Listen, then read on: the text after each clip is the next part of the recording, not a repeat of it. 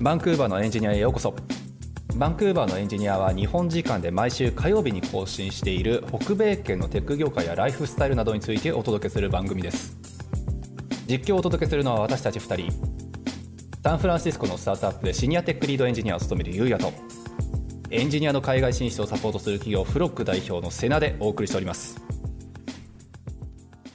そうだ、はい弟子の話をしましょうかじゃあちょっおとうアップデートというとはいはいいや僕弟子というかなんかツイッターで、あのメンターメンティーかななんてメンティーっていうのかな、メンターじゃないですかメンターになね僕がメンターですよねうんそうそうメンターですでメンティーは受ける方ですよさあメンティーを募集したんですよ、はいえーでそのメンティーはこれからアメリカに挑戦したいエンジニアの方、そうですよねで、はい応募がね確か20件ぐらいあったんですよね そんな何やったのあなたでそれぞれ本当に30分ごとに面接してちゃんと時間作って面接してはいはいでそこから2人あの選ばさせていただいておお素晴らしいなるほどで1人はもうアメリカの永住権を持っていていやもう勝ったねそうだからこれから技術の勉強をするだけっていう方なんですよね、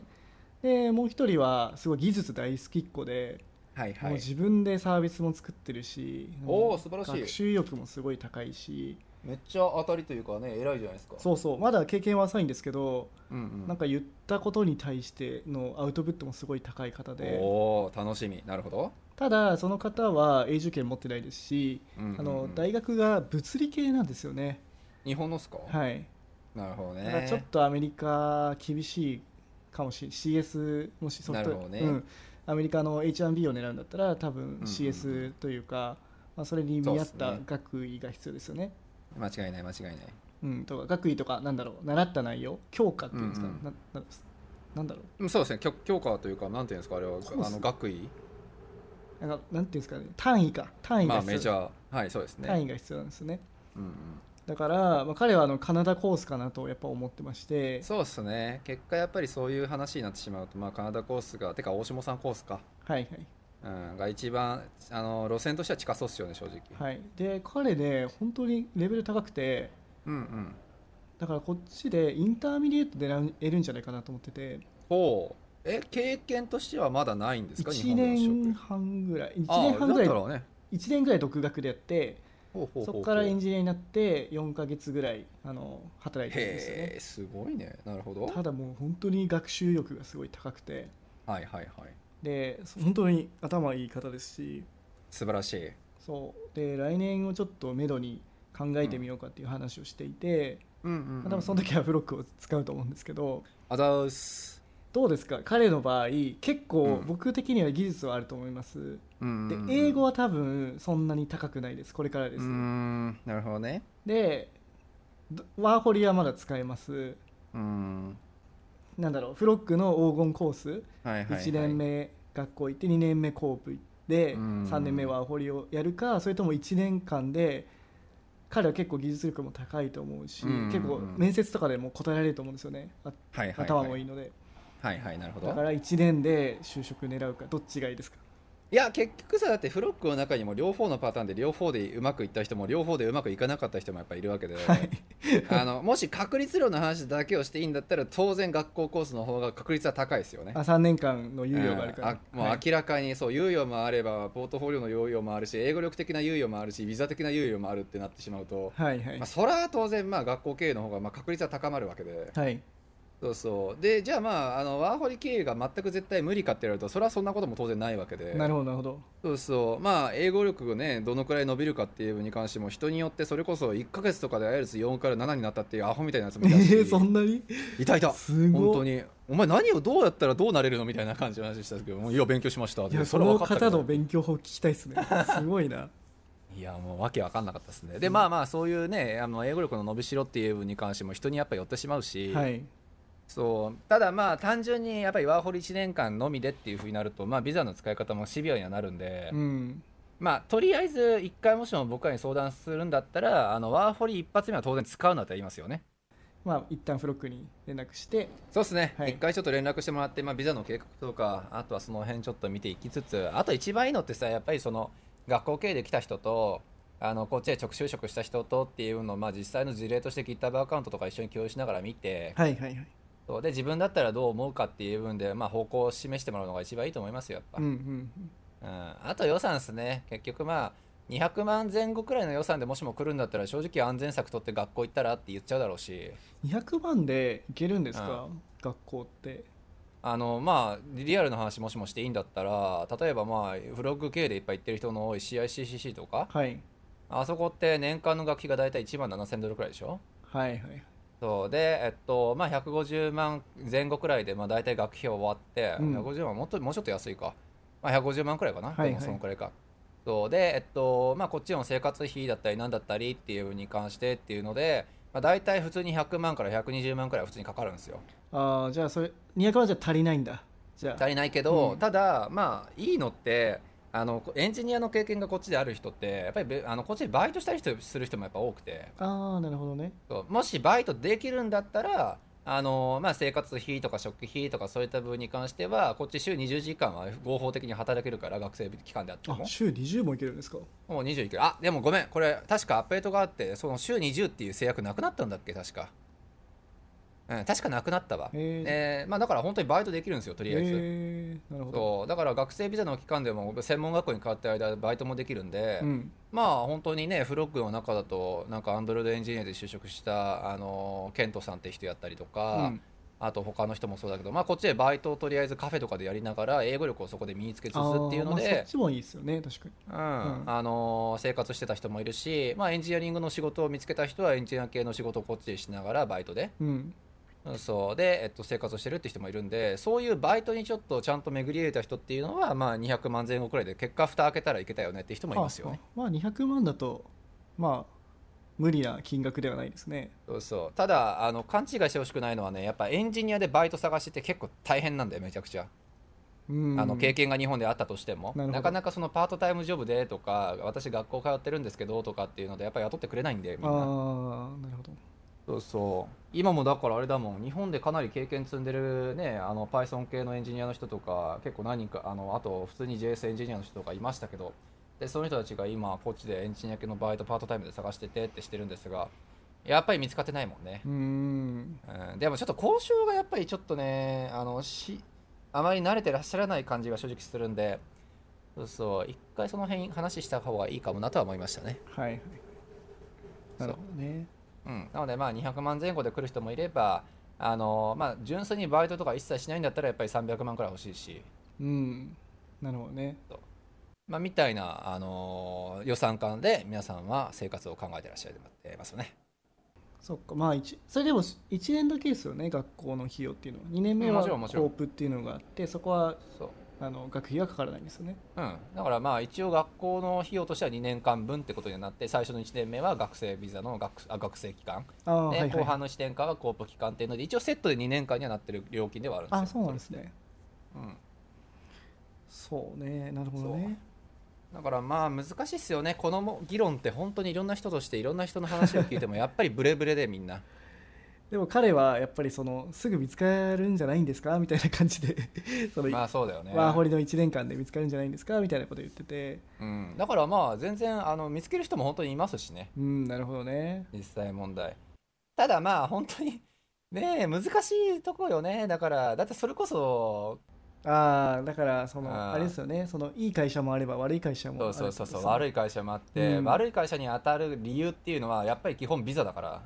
ああそのちょっそうとあれですか足元を見られてるというか見られまくって、うんもうこんな技術力でこんなレベルの高い人がこんなクソみたいな会社に入るわけないじゃんっていうのってやっぱあって、うんうん、その理由ってやっぱり俺ら外国人で英語力がなくて、うんでビザの部分がやはりやっぱり後がなくて、うんもう崖っぷちだからっていうことででしょみんなまあ、そうっすよねそれはまあどそこの国でも多分そうですよね外国う人いにや対間しては違いない、うん本当にでそういうのに引っかからないあの対処法があるとしたらビザの期間こっち長く持っとくってことだから正直ああなるほどねそう選べるだけのやっぱり余裕を持つなるほどねその点でやっぱ3年間あるっていうのはちょっと強い、まあ全然違いますよねやっぱりはだからさんなんかもめっちゃいい例じゃないですかあの人もやっぱり最初の会社そんないいとこじゃなかったけどでもまあ、うんジュニアにしては給料まあ普通だったけどねちゃんとうんうんそう普通の給料もらってたし、まあ、別に悪くはなかったんだけど自分の成長という観点だと最低というか、まあ、あんまり良くなくて、まあ職場環境的にはねそうそうだからまあ早めに見切り見切りつけられましたよね3ヶ月とかっていう期間で転職できて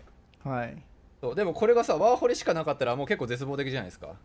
1年間のうちの3か月4か月使っちゃって34か月使って転職活動に23か月使ったらもうは軽く半年なんていっちゃうから、はいはいでこっちのじゃあすごく自分の成長をさせてくれるいい会社っていうのが、うん私半年しか働けませんけど働かせてくださいで働けるかって言われると相当強いリファレンスがないとやっぱ難しくて、なるほどねうん、だって大島さんとこのさラーメンヒーローにじゃあ私半年しかアメリカのビザないし一緒に働くことはできませんけ どあのなんかワンチャン出るビザ出るかもしれないから一緒にやりませんって言われたらふざけんなって思いませんって話でまあそうですよねそれよりはねこっちにそうそうそう現地の人取りますよねそりゃ現地の人取るわって話で。うんそうなんですよだからまあそういう面で話をしちゃうから就職は絶対できる絶対というかほぼ結構できると思うんですよ多分、うんそうただ自分のリファレンスになったりとかリファラルになったりとかすごくねいい会社であの給料ちゃんと出してくれてってはいいうところに入れるかって言われると、どっちが早いんだろうねって話になっちゃうなるほどなるほどと、はいまあ、でもね難しいよこれもだからフロックの、ね、例の中では全然ワーホリ期間の中でめっちゃいい会社に出会った人も当然いるしうんもうどっちが正解なのかねっていうのは本当にその人の努力次第ってなっちゃいますよねなるほどねまあ運と実力、うんとそうですね間違いないいや面白い話だこれは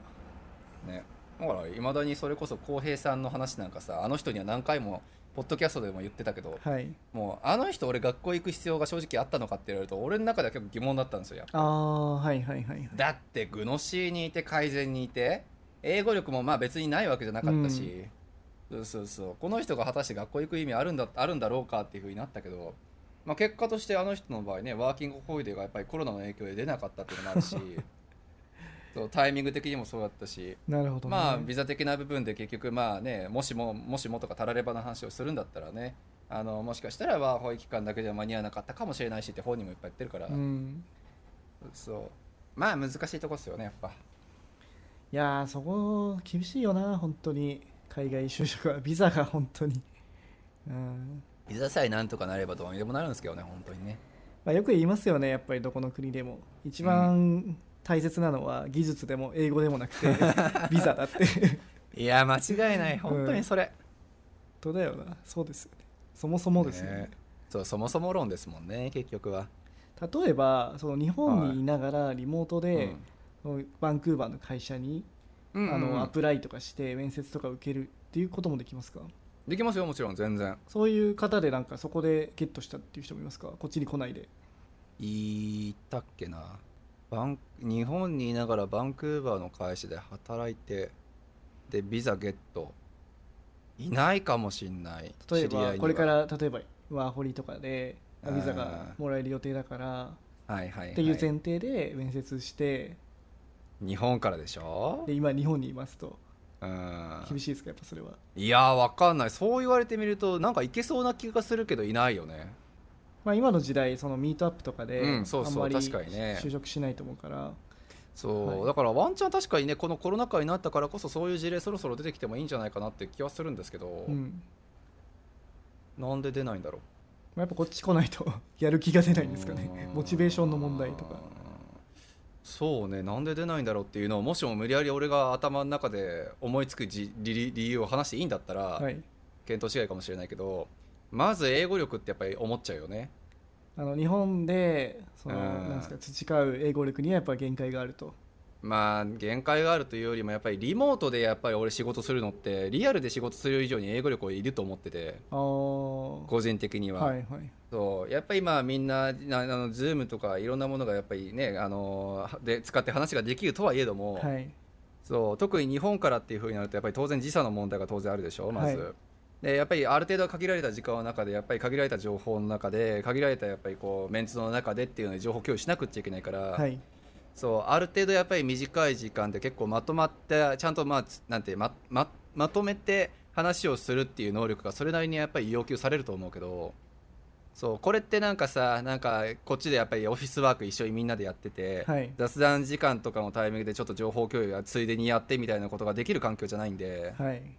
そういう意味だと俺は結構英語力高めの人がやっぱり必要だろうなっていうふうに思ってるから、うんまあ、リモートワークでまず自分のスキルセットを証明できるだけの人っていうのがそもそも少ない気がするしうんそのリモートワークベースでやっぱり英語でちゃんとまあその仕事に耐えられるコミュニケーションが取れる人っていうのもやっぱり少ない気がするし、うんそうだからやっぱり出てこないのかもなっては最初思いましたよね。なるほどね例えばでもそれってまあその採用されたらそっちに行くよみたいなことだとうリんうんうんモートワークじゃないじゃないですかオフィスに行くこともできるよっていうまあでもそうですね現実味がいやなーないからそれだと現実味ないっすよねあーそういうことあの会社側もさ結局新しく何あの一緒に仕事したことない人に対してビザは出したくまずないじゃないですか、うんうんこの人本当にあの自分たちの会社でワークするのかうんこの人本当に自分たちで要求するだけのスキルセットを持ってるのかうんで日本の場合ってリファレンスチェックがしにくいから、うんあのどういう会社にいてどれだけの仕事をしててっていうの本当にリファレンスが結構曖昧すぎるはいはいそう Google とかにいたんだったらまあまだしも、うんそうそうっていうのがあるんでやっぱりリモートで話をしただけではこの人を採用しようでもって就労ビザのオファーとかもしよう、まあ、ワーホリだったらワンチャンサポートはしなくっていいんで、まあ、あの自己責任でいいんだったら来たらって話はできると思うんで、うんそれは全然話としてはありかなっていう気はするけどそう、まあ、就労ビザのサポートとかっていうのを会社側がいきなりっていうのでリモートからっていうのは正直あんま聞いたことないですよね。なるほどねやっぱりみんな現地,、うん現地に来て、まあ、就そうねビザを持った状態で就就職活動すると、そうですね日本からでほぼほぼなんか決まってたっていうレベルの人昔一人いたのがレールズかルルビーかどっちか忘れたけどあのーそういうちょっと主要フレームワークのコミッターやってたっていう人がいたねあーはいはいあのそうメインコントリビューターなのかメインコミッターなのかまあそうであのそういうレベルのやっぱりリファラルがついてるとねあの、まあ、やっぱりこの人は間違いなく技術力あるだろうし、うん間違いなくワークはするだろうから、まあ、ビザのしサポートなんかのちょっとひと手間であのこの人材を確保できるんだったら全然やるよっていうのは確かに事例としてはありましたよなるほどね昔そう分かりやすいリファレンスは確かに必要そういう意味でなったいや、ね、彼にね今言ってるのが今はい OSS もやりなって言ってて、らおう彼も素晴自分のサービスもう作ったんですよ、らしいねそれがでかいよねそうでフルスタックでできてるんで、うんあの表が NEXTJS で裏がはいはいはい GoLang でやってて、うんさらにはクリーンアーキテクチャの概念も入れなさいって言って、はい本を読ま せてもう スパルタだな、はいもう2週間ぐらいでそれを対応したっていうもうすごいすごいねしかもなる仕ほど事ねしつつですよ、彼本当にだからうんプログラミングが好きなんですねで素晴らしい次にやってもらいたいのはあのいはいはい OSS 活動をしなさいって言ってて、なるほどなだるかほどら多分さっき言ったさっき瀬名さんが言ったように多分それって結構強いリファラ強いリファラルリフ間違いないですねァレンスになるじゃないですかうん素晴らしい間違いない本当にそうそうですねだからそういう部分もやっぱり見つけ見てこの人と仕事にしたら絶対まあ自分たちの会社もしくは自分たちのね、うんあのメリットになるって分かりきってるんだったら全然あのワーホイのみでの挑戦でも俺はいいと思いますよ、ワーホリって今はまうあんジョブオファー必要になっちゃってますけど、通常の場合はその申請してからどのぐらいで取れるんですかあれはもう1か月くらいですよ大あ体そうなんだじゃあそうそ面接していき、ま、 そのワーホリ使っていきますっていうことはできるんですねうできるっちゃできますねなるほどねそうそうただまあ一応勘違いしてほしくないのは一応ワーホリも名分上名義上というか、あのー建前上はあの抽選なのでうんあそうそそううなんだまあロッテリだからそうそうだからまあその例えば来月確率いてるかって言われるとそういうわけじゃもちろんないんでなるほどなるほどそうとは言ってもフロックの人たちの場合は、まあ、ほとんどの人は大体申請してその月か翌月ぐらいには出てる人がほとんどなので、へまあ、確率音で言うんだったらあの翌月くらいには出るんじゃねっていう人が多いです ねーなるほどじゃあ彼にはちょっとそれをなんかそれのなんうんか最初の例になってもらおうかないや全然あるじゃないです日か本あかとまらあゲ本当ッにトしたみたいなそうそううん日本からっていうのであとなんかあるとすればそうだなまあこっちの会社の立場に立った時にっていう部分で日本でしょでリファラルになるものは OSS があってで自分のサービスも立ち上げたことがあって日本でのエンジニア経験もあるまあ日本のその会社さんにリファレンスチェックできるんだったらまずいいよねなんかねでも社長がやばいらしくて結構、まあっていうことはほぼ100%できないんで、うんそうまあただその場合は大下さんがリファレンスになってくれるだろあうかでらもそれはいいかもしれないですね僕、うんはい、間違いないだからまあちょっと電話インタビューとかあるかもしれないけどまあそれはちょっといい感じで答えてあげて、うんうんそうで、えっと、彼すごくいい感じの子だよっていう話を現地で住んでてしかもサンフランシスコでシニアテックリードやってますっていう大下さんが答えるんやったらはい強いよね、そうですね確かにうん、で同じ伊作圏の中にいる人なわけでしょう、んうん、ワンチャン大下さんもお友達ができて そこでそこで、はいそう新たな出会いが、はい、 そうそうでまあそれでリファレンスになってくれる人もちゃんといるしリファレンスレターもあるで、えっと、その上で就職活動もできてっていうので何社か送ってみる、えー自分はワーキングホリデーがあるからすぐにでも渡航できるよっていう前提で話をしの日本からか、まあ、ワンチャンありですよね本当に。うんでもし一番美しい例の話をしていいんだったらあのもうその会社があのもう永住権のサポートをその人に対してするよってもう言ってくれるんだったら最高そうもうワンチャン日本にいる間に BCPNP の申請できるかもしれないですねああそれってあれですかもううんワーク、まずワークパミット出すってことですか出してくれるってことまあそうですねワークパミットプラス永住権っていうのの両方の申請を一緒に進めるっていうそしたらもうワーホリもいらずああもうワーホイもいらんそんなんっていう話になってくれるっていうのは確かありました昔いやでもまあそれぐらいだからスペシャリティがあればいいってことですね、うん彼にそうですねうんまあさすがにそうなってくるとまあやっぱりリファラル不足にもしかしたらなるのかもしれないんでそうなんですよねちょっとで、うんまだまだ若いので,、はい、ですね。そうね、間違いない。まあそんなイメージで考えるんだったら、本当にワンチャン、あのワーホリオンリーでもいけるかなっていう気がしますね。いや彼はね本当にあ伸びますよめっちゃお素晴らしい。じゃあちょっとまあ、フロークも頑張ってサポートするんで。はいアメリカの会社目指すのか。まあ一旦はその海外目指したいってことなんで、まあバンクーバーで就職してまあその後決めるっていうのいいと思いますけどそうね、うんでもやっぱそうなんですよね。大島さんも言ってたけど、やっぱ CS の学位持ってないのがね、そうね例えばね、カナダで永住権取って、で、永住、カナダの永住権取ったら、まあ5、6千ドルくらいで年間学位、学校行けるじゃないですあか、こあっーちはでいはいはいそうそれこそ UBC とか行ったらいいと思うし、うんでそこで学位取ってっていうことしてて大体4年くらいかかっちゃうわけでしょ、うんうまんあ、4年で行って行けたらそれはいいのか全然もっとかかるかおそらくその仕事しながらってなるとねって話だと思うかまあ、らもしくは大学院大学みたいなまあそうね、うんありうまん、すそっちの方でも全然ありだろ2うか年らとまかあで済むから、ですね、うんだからまとまった時間取れるんやったら確かに大学院とかねそんなんで行ってっていうので学位だけ取ってってするとまあやっぱり45年計画にはなるだろうけどそうですねうん、まあでもそれで学位さえ取って、まあ、アメリカで働ける会社が見つかればそれこそ大下さんみたいな感じの経緯でねカナダにいながら H1B っていう人もやっぱりできてくるあだあろそううですしね確かにはいいやそれ美しいよねでもそうそう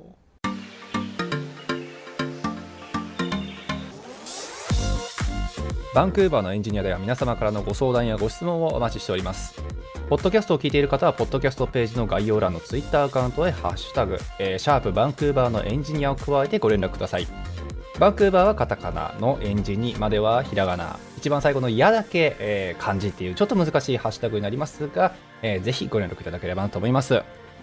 または番組ウェブサイトの問い合わせフォームからもご質問を送信できますので、えー概要欄の URL からご連絡ください。